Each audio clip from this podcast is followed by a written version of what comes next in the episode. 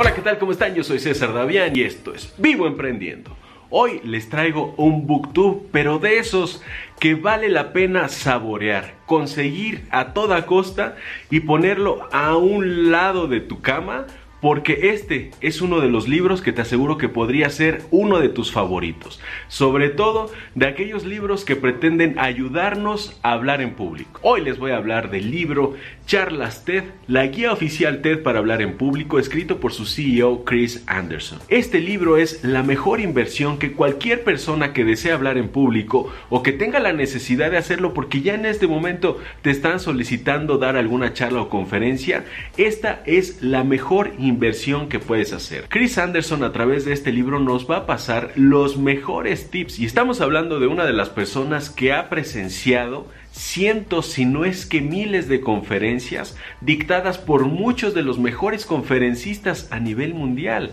Esta persona, Chris Anderson, no solamente ha estado presente, ha dirigido a centenares de expositores que han logrado tener conferencias virales, conferencias incluso algunas de ellas las más vistas en el mundo. Así es que Chris Anderson realmente es una autoridad que si nos va a dar algún tip es porque de verdad ese tip vale la pena. Y no solamente porque él lo dice, sino porque en este libro también nos va a dar una receta, nos va a enumerar, nos va a enlistar las mejores charlas TED que podrían ayudarnos a construir una estupenda conferencia. En este libro, además de toda la información que vas a encontrar aquí, se encuentran los mejores tips para superar y vencer el miedo. Pues en el primer capítulo viene un párrafo donde nos describe Mónica Lewinsky qué fue lo que sintió, el grado de miedo, pánico que ella estaba viviendo para dar una charla TED. Pero en el capítulo 15 nos dice Chris Anderson cómo podemos hacerle para superar el miedo y enfrentarnos a un público. Y como mecanismo de ayuda para todos nosotros, nos recuerda que Bill Gates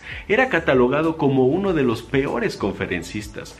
Sin embargo, esto a Bill Gates no le gustaba para nada, así es que después de haber recibido este mote por la audiencia, empezó a prepararse y a esforzarse. Y ahora, cada vez que tiene la oportunidad de dar una charla, se prepara con mucha antelación, es muy meticuloso, cuida cada detalle y hoy es considerado uno de los mejores conferencistas, pero esto no se da de la noche a la mañana. También nos dice que dejemos de postergarlo, que tenemos que aprovechar toda oportunidad para hablar en público y eso nos va a permitir practicar para que con el paso del tiempo y muy paulatinamente nos convirtamos en unos excelentes conferencistas. El capítulo 3 es súper interesante porque nos habla de las trampas, las trampas en las que caemos muchos conferencistas, sobre todo cuando estamos empezando a hacerlo.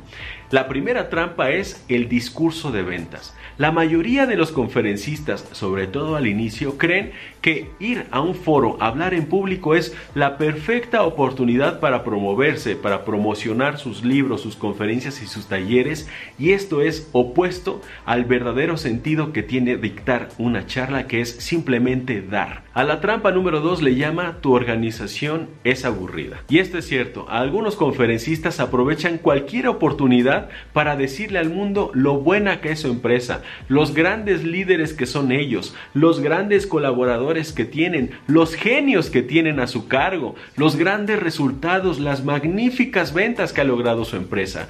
Y esto, en lugar de estrechar un lazo entre la audiencia y tú, lo único que hace es alejarlos porque estás poniendo entre la audiencia y tu mensaje una barrera que se llama ego impresionante. Y la tercera trampa que menciona Chris Anderson en su libro la llama actuación inspirada. Y esto es cuando una persona se ha inspirado en otra para dictar su propia charla, fingiendo ser más dramático, más alegre o más lento, cuidadoso, meticuloso, más científico o tirándole ya directamente a ser un orador cuando ellos en realidad no son así. Entonces, el consejo principal es que tú seas lo más natural posible, que así como te comportas en la calle con tus colaboradores, con tu familia, así mismo seas en el escenario. Procura ser lo más natural posible. Otro de los consejos más importantes que se mencionan en el libro y que además se aplica a la vida es que tu charla te debe apasionar. Y entonces podrás transmitir esa misma pasión que tú sientes por el tema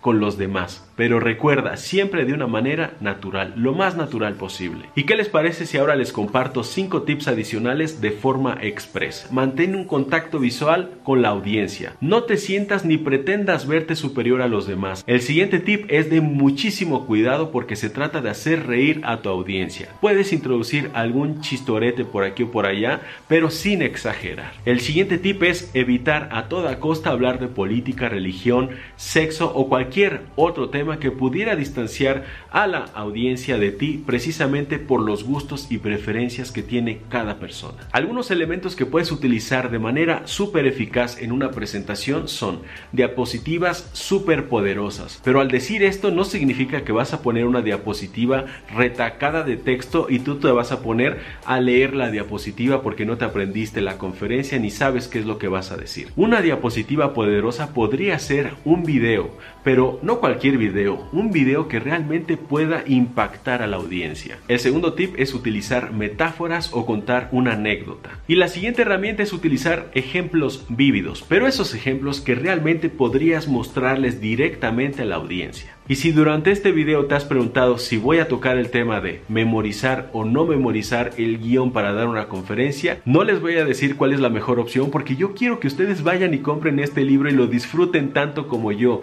No quiero spoilearles nada. Lo que sí les voy a decir es que no es lo mismo improvisar una charla que no preparar una charla. Puedes improvisar en una charla pero siempre y cuando tengas una estructura bien definida. Y así podría pasarme horas y horas y horas hablando de este libro pero lo que a mí me gustaría realmente es que ustedes lo lean y me digan acá abajo en los comentarios qué les pareció. Y así, amigos startuperos y startuperas, es como hemos terminado este video, pero permítanme darles las gracias a todos los que ayer amablemente me acompañaron en la conferencia, que estaban ahí, que llegaron y estaban en primera fila, me saludaron, estrechamos las manos, nos dimos un fuerte abrazo. Gracias a todos ustedes, se los agradezco de corazón. Nos tomamos una fotito por ahí. Fue un placer enorme verlos directamente en persona. Y ahora sí, amigos startuperos y startuperas, me voy a despedir de todos ustedes diciéndoles como siempre que tenemos que vencer el miedo, despojarnos de la vergüenza y atrevernos a emprender.